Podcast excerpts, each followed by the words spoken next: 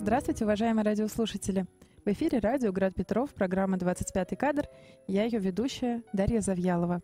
А сегодня со мной в студии Яна Корнилова, исследователь кино и лектор киноклуба. Привет, Яна. Здравствуйте. А, Яна сегодня нам представит э, режиссера первой половины 20 века, а, австрийского режиссера Вильгельма Папста, Вильгельм, Георга Вильгельма Папста, да, если полностью произнести его имя. Для меня это было кинооткрытием, потому что в основном его фильмы — это немые черно-белые ленты, но в том числе есть и звуковые, и даже а, с всеми нами любимым и известным Федором Шаляпиным. А, но это маленький спойлер нашей беседы.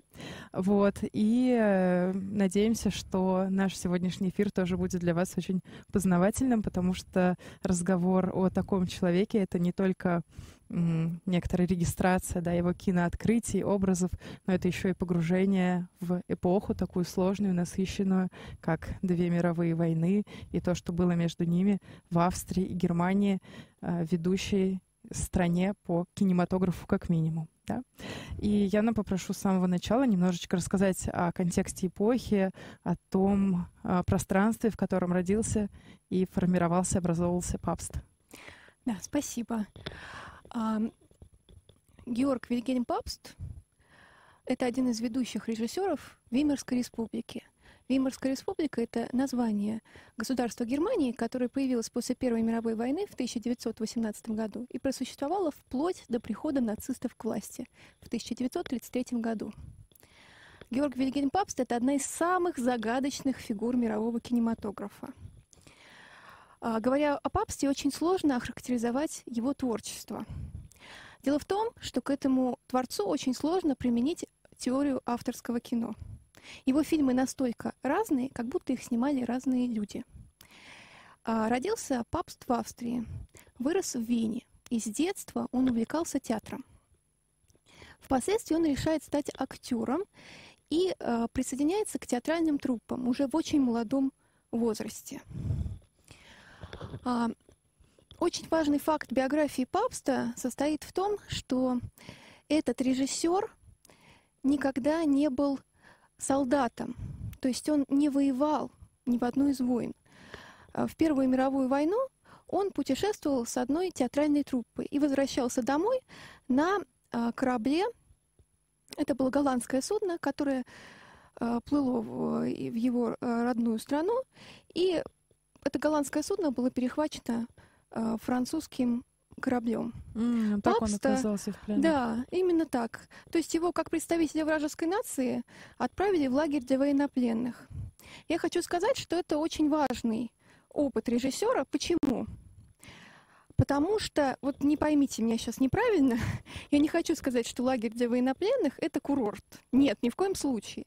Однако режиссер не был настолько сильно травмирован а, военными действиями. То есть он это не, не пережил, и он не представитель потерянного поколения. Все другие режиссеры, которые пережили войну, пытались уйти в выдуманный мир. Они не стремились к реализму, как Папст. А, потому что именно а, те режиссеры и создали тот э, мир немецкого кино, который сейчас известен всем киноманам, киноведам, они создали э, направление, которое называется немецкий киноэкспрессионизм. Конечно, корни немецкого киноэкспрессионизма, они э, в, миров... в культуре Германии, но все-таки э, первоначально это ужас от войны, который привел этих людей э, в это направление. Фильмы немецкого экспрессионизма рассказывали мрачные истории о женщинах роковых, о сумасшедших людях, о безумцах, о загипнотизированных людях. И Папст свою карьеру тоже начинает в этом стиле. Его первый фильм «Сокровище» 1923 года содержит все атрибуты стиля немецкий киноэкспрессионизм. Это и изображение подвалов и лестниц, игра света и тени. Однако уже здесь видно, что Папсту очень душно в экспрессионизме. Вот все-таки он стремился к реализму. А, и да, это очень хорошо его характеризует. Впоследствии он начинает снимать другие фильмы, а, когда находит свой творческий путь. Угу. А какой фильм стал таким показательным вот на начальных этапах его карьеры, в котором проявился реализм? А, первый прорыв — это фильм «Безрадостный переулок» 1925 года. «Безрадостный переулок» основан на романе Хуга Бетаура. И этот роман является криминальной историей, а, триллером периода инфляции в Вене. Однако под взором Папста криминальная история уходит в сторону. И э, на первый план выходит суровое изображение инфляции, э, банкротства старых аристократических кругов, ученых, обычных людей, изображение коррупции и, э, конечно же, изображение морального разложения в Вене. Со всем этим столкнулась Веймарская республика, Германия после Первой мировой войны. И он мог так прямо это показывать, да, отражать? А в этот период э, Веймарская республика была очень демократической, и а, свобода слова появилась в этом государстве. И, в принципе, можно сказать, что в этот период снимаются очень правдивые фильмы о Германии и о ее прошлом. Но не все, конечно. Мы не будем обобщать. Ага, а этот реализм, он становился, и проблема инфляции и так далее, становился главной темой, или это некоторые тоже контекст, внутри которого разворачиваются темы. Ведь там есть и любовные линии, и судьбы женщин в безрадостном переулке. И действительно, э, переулок как образ одного места, где происходят очень разные события, как бы все собирает, погружает в какую-то реальность определенную, да, но при этом э, разворачивается у каждого из персонажей, за которыми мы успеваем следить, какая-то своя судьба. А на самом деле, конечно, реализм — это именно подход, с которым подходил масло масляное, простите. это именно подход папста. То есть, ну вот, он именно хотел бесстрастно отобразить да. социальные процессы. И «Безрадостный переулок» в итоге стал таким масштабным историческим полотном, в котором показывают разные слои общества. Но, конечно, там есть и проблемы женщин, э, которые страдают от э, экономических и социальных проблем э, в государстве и в обществе, в принципе. Также, конечно, там есть темы неустроенности, безработицы, все социальные темы были подняты в этом фильме. Но, конечно, что я имею в виду под реализмом, это то, что Папст стал таким основоположником стиля, который называется «новая вещественность». Этот стиль был и э, в живописи на самом деле. Это такая бесстрастная фиксация реальности, без осуждения, без каких-то путей решения – просто фиксация, даже чистая документальность. Даже по безрадостному переулку есть такой момент, когда нам показывают вот этих бедных людей, стоящих в очереди за мясом. Они голодные. И камера их фиксирует с такой точностью, она как будто документальная. Ты действительно начинаешь в какой-то момент верить, что это реальные люди. Да, нет этих таких заламываний рук, э, мощной театрализации, которая, ну, ожидаешь, когда смотришь немое кино этого периода, а видишь, ну, вполне себе такую картинку, которая сильнее трогает от того, что она очень реальная, и даже создается ощущение такого подглядывания, всматривания в историческую эпоху, именно в исторический контекст. Мне было очень от этого интересно смотреть, что там одежда того времени не какая-то специально работающая на вот эту демонстрацию. А меня очень заинтересовало то, что ты сказала а, о разнице режиссеров травмированных войной, которые которые уходили а, в какой-то декоративный, ну, какие-то другие жанровые темы, да, и Папста, который склонялся к реализму. А, это так и продолжалось, такое разделение, или в какой-то момент а, он стал использовать тоже, а, не знаю, такие экспрессивные а, модели? А, Дарья, на самом деле я хочу сказать, что он как человек, который находился в этом контексте эпохи, он часто использовал экспрессионистские мотивы в разных своих фильмах. А, и, например, в поздних фильмах у него есть экспрессионистские мотивы. Но все-таки реализм там и стиль съемки более реальный, он преобладает, такой документальный тип съемки. Ну, а далее, э, на самом деле, уже в звуковых фильмах он снимает немножко другие картины – Хотя, в принципе, мы тоже можем назвать их более реалистичными. А темы? А, был ли его подход, те темы, которые он озвучил, и, может быть, э, ты назовешь их э, тоже каким-то новаторским? А, и это были темы, которые он продолжал из картины в картину, или вот «Безрадостный переулок», да, мы обозначили, что это там безденежье, отсутствие продуктов, очереди за мясом и разворачивающиеся на этом фоне судьбы э, ущемленных, собственно, людей, да, моральное разложение элиты общества. А в следующих работах эти же темы или как-то они варьируются? И, может быть, мы уже перейдем к какой-то да, как к раз. следующему. А, ну, во-первых, современники Папста посчитали, что «Безрадостный переулок» — это такой социалистический манифест из-за критики mm. э, общественных процессов. Э, но далее фильмы у него продолжаются. Они также сняты в реалистической манере, но я бы сказала, что Папст в этот период становится таким женским режиссером. Вот он снимает кино о женщинах.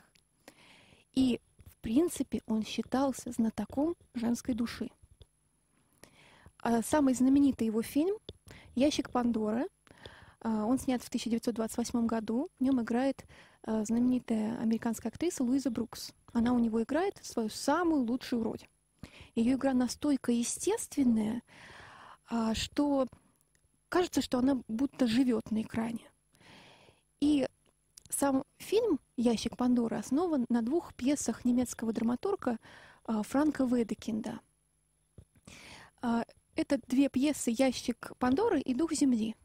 И они тоже, как и в «Безрадостном переулке», рассказывают о моральном разложении высших слоев общества, но при этом а, там главный акцент делается на а, вот главную героиню Лулу, которая а, роковая женщина этого, этой пьесы.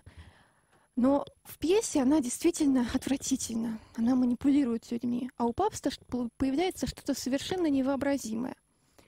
Он показывает э, эту девушку невольной участницей событий. То есть она абсолютно неосознанно открывает в людях их плохие качества. И это не ее вина, а злой рок, который ее преследует. Она как бы запускает, Она да? запускает, да, вот эти разрушительные процессы. И э, это все сводится к какой-то невероятной греческой трагедии. И такой взгляд на женщину и на ее место очень необычно для немецкой культуры.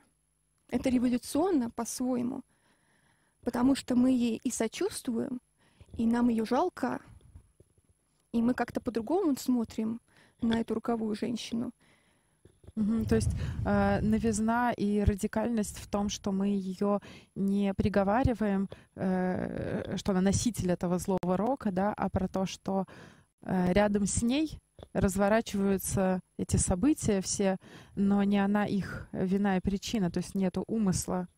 И, может быть, она же и сама погибает. Да. Она становится в чем-то и жертвой э, того, как устроено общество, как оно работает, и вне ее.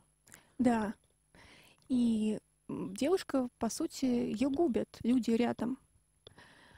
И это действительно, правда, очень необычно для того времени. Но при этом э, этот фильм на самом деле очень опережает свое время. И в Веймарской республике он абсолютно провалился. Никто ничего не понял. Были очень большие протесты из-за того, что не немецкая актриса играет Лулу, а американка. А Папст на самом деле выбрал ее очень интуитивно. И на самом деле он попал в яблочко, потому что актриса Луиза Брукс, в принципе, была очень похожа на эту героиню. По своей и, биографии? По своей биографии и по своей сути. И однажды Папст, будучи хорошим психологом, ей сказал, ты кончишь как Лулу. И она это всю жизнь вспоминала.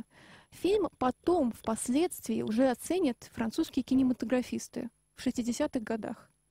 Они будут ходить в кружок Анри Лангруа, знаменитого киноведа, который имел свою синематеку знаменитую. И там они увидят этот фильм, его переоценят, и сейчас он считается классикой мирового кино.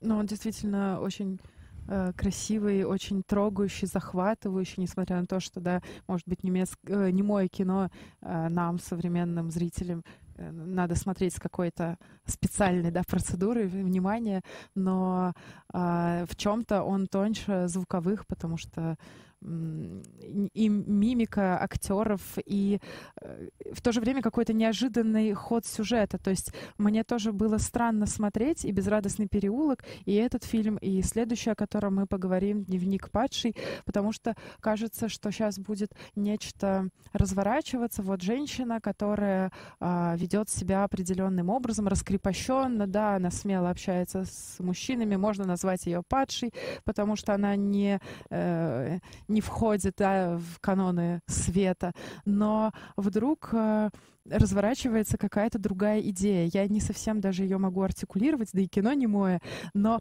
про какую-то силу, стоящую за этой женщиной, за ее чувствами, но при этом нету и какой-то провокации со стороны режиссера, чтобы он делал из нее икону своего времени.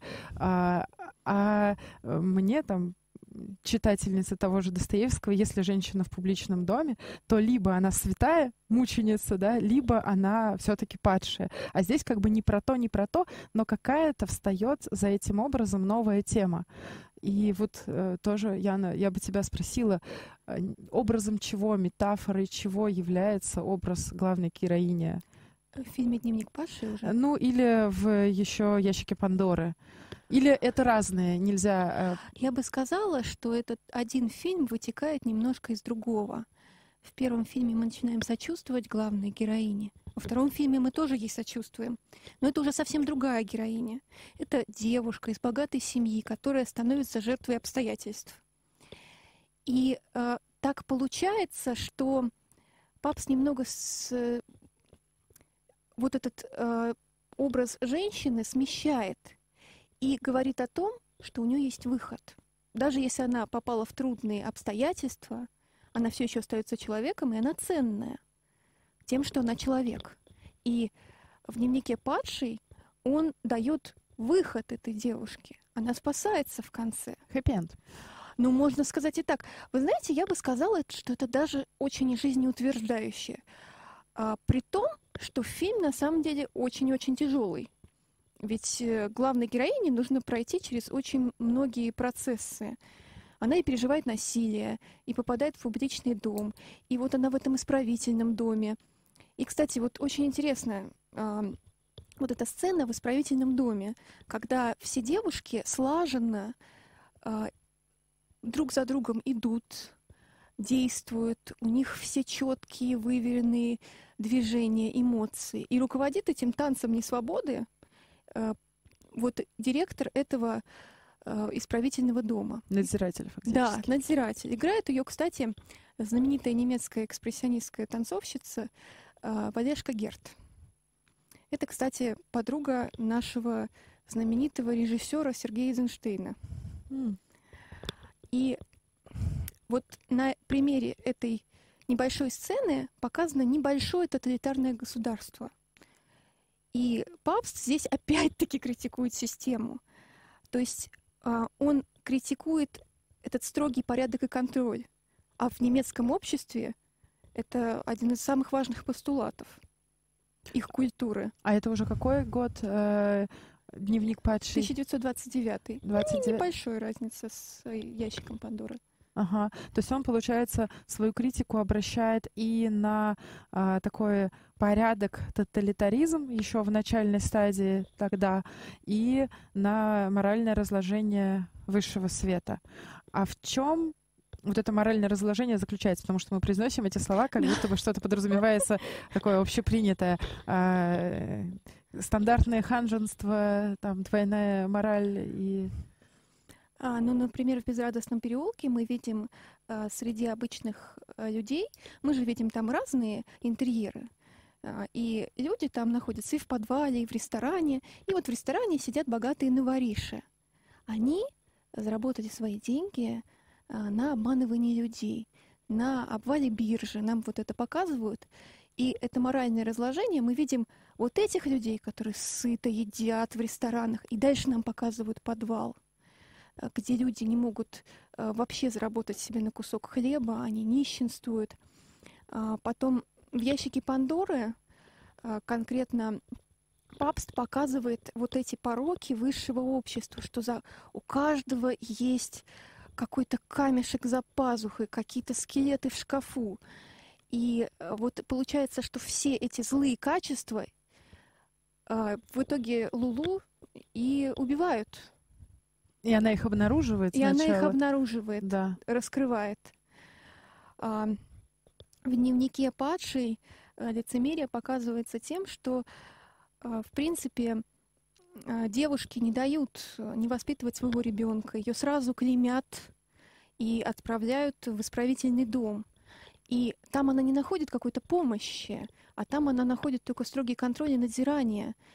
И получается, что здесь больше такая даже критика вот этого лицемерия общества, ханжества.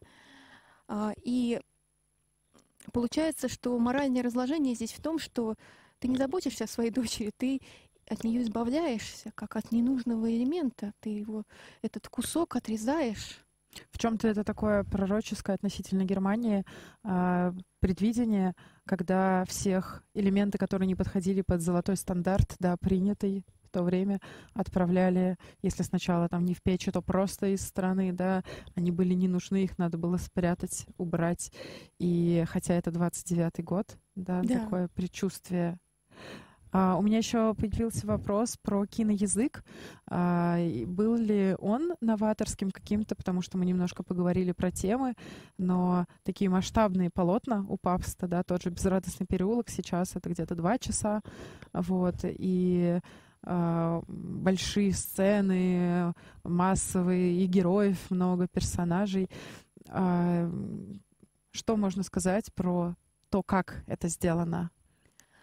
А, ну, на самом деле, Папст, э, конечно, умел прекрасно подбирать актеров. И если мы говорим, например, про безрадостный переулок, то он, конечно же, умел работать с актрисами. Героиня Асты Нильсон, а, Аста Нильсон это великая датская актриса, которая играет в этом фильме Фам Фаталь. А, И ее снимают а, в очень такой перебивистой, даже я бы сказала, дымчатой съемки. Иногда ее подсвечивают. И э, сам оператор, он показывает актрису с очень интересных ракурсов, показывает такую стареющую роковую женщину. А Грета Гарбо, например, которая только начинала тогда сниматься, она еще в этом фильме очень юная девушка, ей примерно 21 год, если я не ошибаюсь, она очень дрожала перед камерой. И э, Папст специально замедляет съемку, чтобы добавить ее, ак- э, актри... ее герою такой нежности, трепетности. И у него действительно по- получается очень э, персонаж мягкий, я бы даже сказала. В принципе, э, актрисы и киноязык, который используется папстом, типичен для немого кино. А, но он очень естественен. И вот э, одна из самых естественных актрис это, конечно же, Луиза Брукс в ящике Пандоры и в дневнике падшей. Но ее направлял сам режиссер. А, Он ее пытался, как сказать, а, направить в нужное русло для того, чтобы она правильно играла. По ее воспоминаниям, она не играла, а жила, действительно жила. И Папст использовал актеров вокруг для того, чтобы создать определенную атмосферу. Например, заставлял других актеров ее игнорировать, чтобы она э, могла злиться. А потом Фрица Кортнера, ее партнера, который играет доктора Шона, а, он ее терпеть не мог, и он заставлял его быть по- с ней еще почаще в кадре, для того, чтобы тот разозлился еще больше. Ну, то есть его приемы, Немножко принципе, документализма. да, немного документализма. А, но если мы будем говорить уже о следующем фильме, а, Папста потом пригласит а, печально известный режиссер Лени Рифеншталь в качестве второго режиссера для фильма «Белый ад Пиццпалю».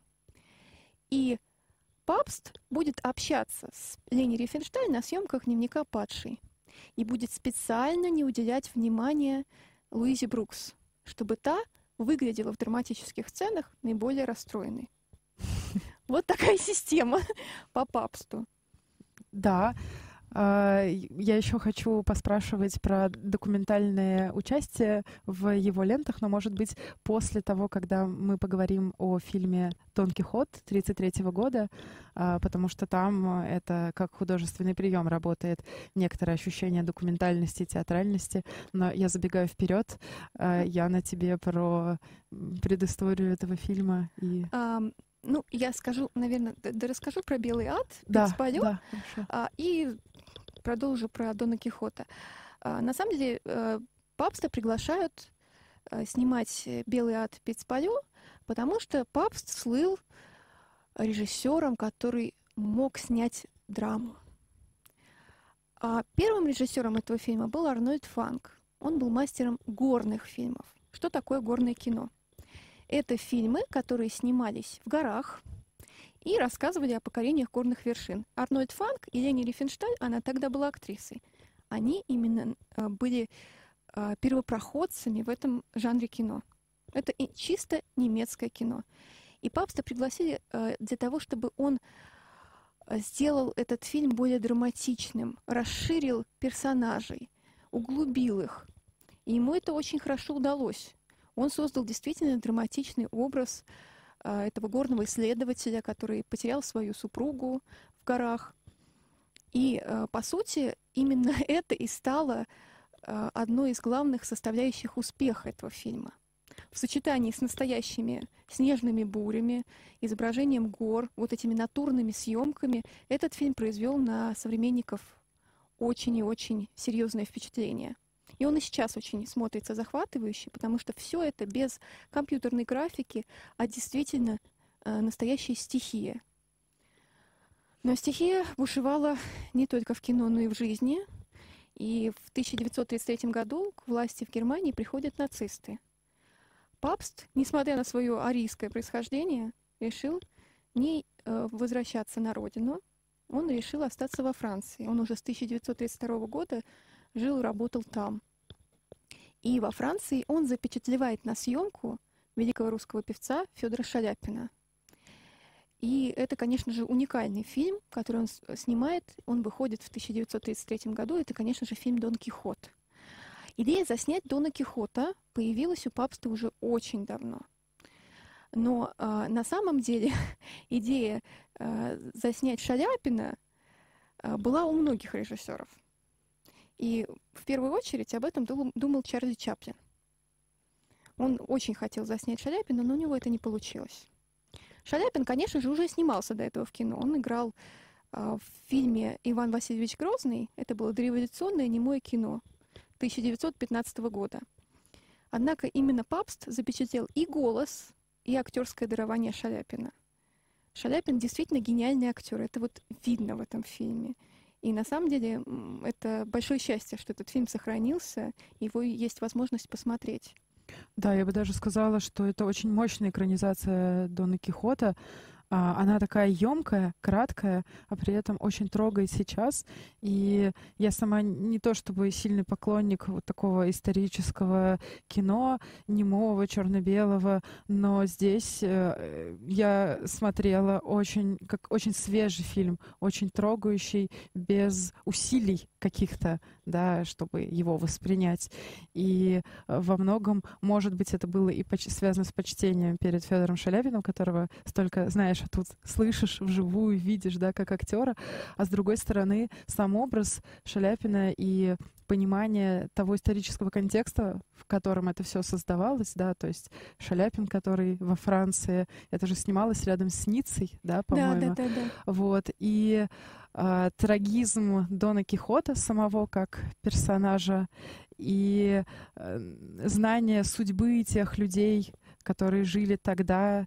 И вот это вот все вместе работает на эффект от этого фильма, а не говоря уж о самих а, способах, о самом сценарии и режиссуре Папста. А, да, и вот на самом деле хотела бы подчеркнуть интересный момент об этом фильме. А, дело в том, что в романе Сервантеса а, Дон Кихот переживает сжигание своих рыцарских романов. После этого герой перерождается. А вот в фильме Папста на этом фильм и заканчивается. То есть и романтический герой, он умирает а, после того, как сжигают его рыцарские романы. И вот это удивительно. А, когда я посмотрела этот фильм, я стала судорожно искать, какой же это год. И фильм на самом деле снимали в 1932 году. Он выйдет только в 1933. И, по сути, Дон Кихот Папста невольно предскажет то, что будет происходить в 1933 году, когда на центральных площадях сжигали книги Эриха Марии Ремарка, Бертольда Брехта, э, Гейне и Цвейга. Стефана Цвейга, mm-hmm. ну и, конечно же, других авторов, по приказу министра пропаганды Германии Йозефа Геббельса. И вот герой Дона Кихота умирает, и таким образом умирает и эпоха, с которой прощается сам папст. То есть с этого момента начинается совершенно другая жизнь. И я вот, посмотрев этот фильм, почувствовала эту разделительную черту. Угу. Да, это как точка такая перекрестия разных времен, и сюда идеально наложился э, сама канва романа, да, про человека, который жил в другом мире, и этот мир здесь закончился. И фильм свидетельствует окончание этого мира. И э, в фильме есть четыре арии, э, четыре песни, да, которые мы слышим. А, одну, по-моему, поет э, персонаж э, Санчо Панса, да, актер, который его играет, и три э, Шаляпин, и последняя после его смерти на титрах звучит вот как бы с того острова, который он обещал своему оруженосцу, и что этот остров есть. И вот этот такой аристократичный, пафосный, в чем-то театральный Дон Кихот, который э, из бытовой реальности кажется действительно безумным стариком, и в фильме нет какой-то игры, что он там а, может быть, еще ничего. То есть он кажется, да, абсолютно безумным стариком, но а, как будто бы вот эта состыковка двух реальностей позволяет нам заподозрить, что Дон Кихот все-таки что-то видел, то, чего не видим мы, с чем мы уже как зрители, да, или как а, не знаю, участники вот этого бытового пласта попрощались. И меня очень тронуло, что это шло уже на титрах, как будто бы уже основное действие закончило, но откуда-то, как из другого мира, из воспоминаний, из инобытия звучит вот этот голос, который сильнее времени, сильнее всех этих условностей и разделений на безумие или нормальность. И это даже не в плане там, литературных образов, метафор, а исторического контекста, про то, что как бы ты не был безумен, отстаивая идеалы ушедшие, ну вот, вот, именно Шаляпин подтверждает. Не какой-то литературный да. плоский персонаж, а именно конкретно Шаляпин про это поет. И это как-то вот будоражит да. именно, наверное, нашего отечественного зрителя, э, имеющего такое живое представление о Шаляпине и его роли в русской культуре. Я абсолютно согласна. И это дает как-то больше надежды, честно говоря. Мне кажется, что еще удивительным оказался вот этот талант Шаляпина, конечно. Как актера? Как актера запечатлен. Он полностью перевоплотился в Дона Кихота. Ведь мы, русский зритель, как мы представляем Шаляпина? Как такого... Как у Кустодиева нарисовано. Да, как у Кустодиева, такого мощного мужчину русского, красивого. Здесь он тоже красивый, но мы видим, что у него испещрено морщинами лицо, он именно э, взрослый очень, и а, нет, насколько я помню, да. он очень сильно похудел для этого фильма. Да, он там очень худой. Он очень худой, и это одна из его самых последних ролей. Дона Кихота он играл и в России. И на самом деле есть такая байка э, про Шаляпина.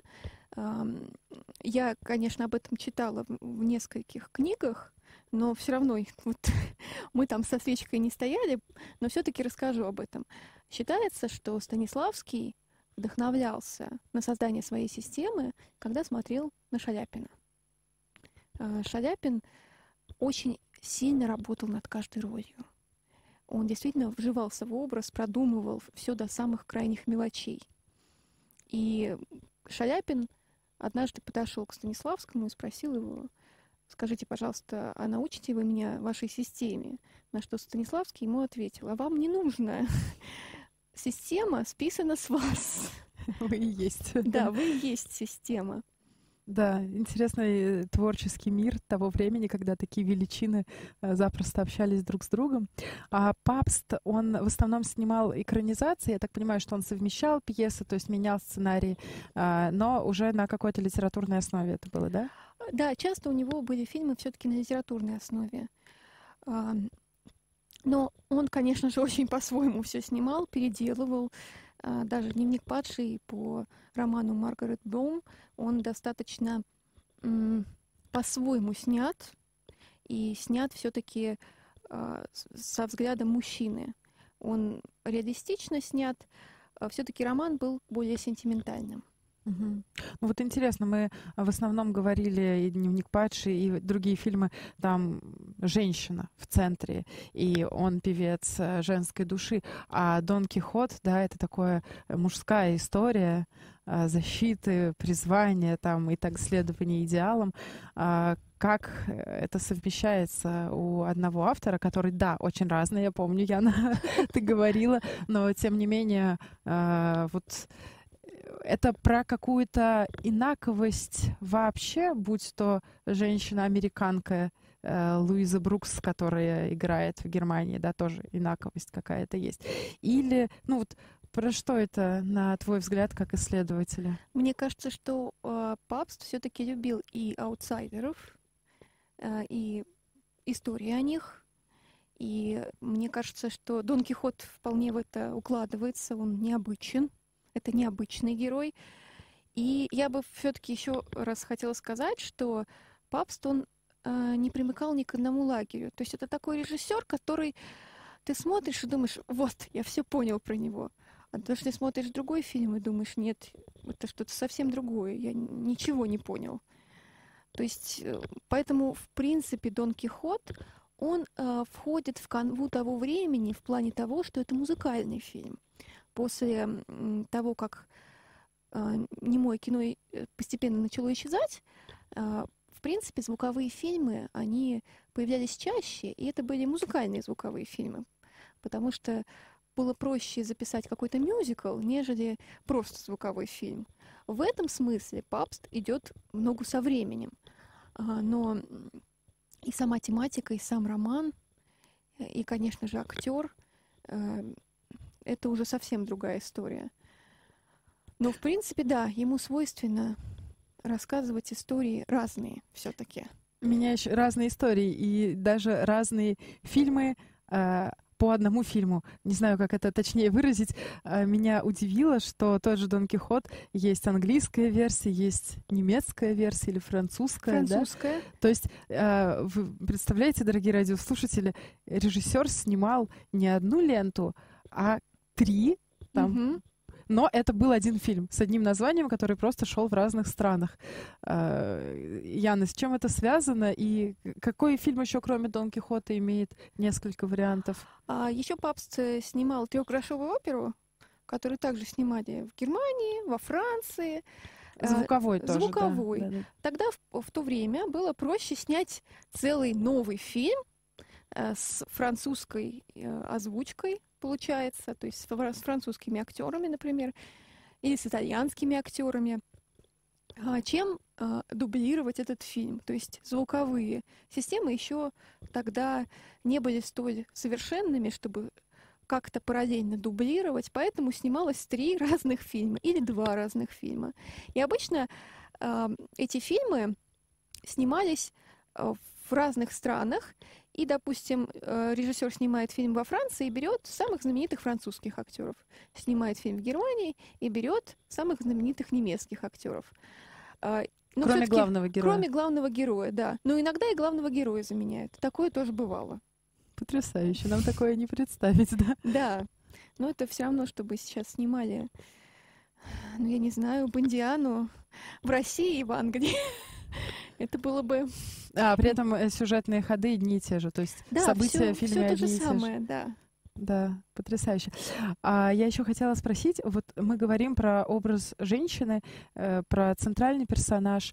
Чем он принципиально отличается от других женщин? Вот если в «Безрадостном переулке» мы видим там галерею женских образов, э, ну, в принципе, да, персонаж Греты Гарбо, э, на нем там более э, нацелено внимание, у него более счастливая судьба, но тем не менее мы там видим э, нескольких главных героинь.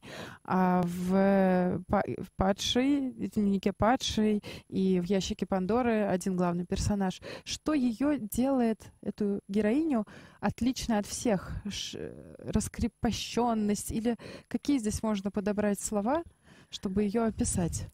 А, вообще, в принципе, Период Веймарской республики — это период, когда женщина а, впервые после Первой мировой войны в Германии выходит на улицу, как обычный прохожий.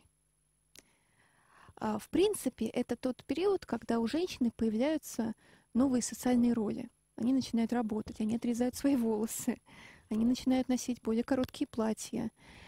И э, героиня Папста — это так называемая новая женщина — а, в тот период таких девушек было очень много, а, и как их можно было узнать?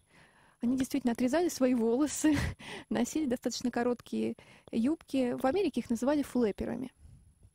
Это такой, такая субкультура девушек раскрепощенных, достаточно свободных. И э, Папст, в принципе, отражает в этих фильмах вот эти социальные процессы, которые происходили с женщинами в период Веймарской Германии.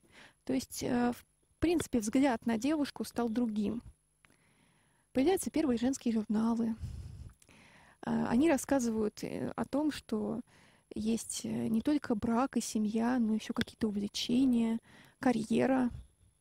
В принципе, это такая неопределенная волна феминизма но и признается чувственность. Мне кажется, что дело не только в изображении социальной реальности, но как будто бы он использует то, что действительно было, для того, чтобы выразить еще какой-то другой контекст, который его интересовал. Может быть, это мои фантазии про ставку на чувства.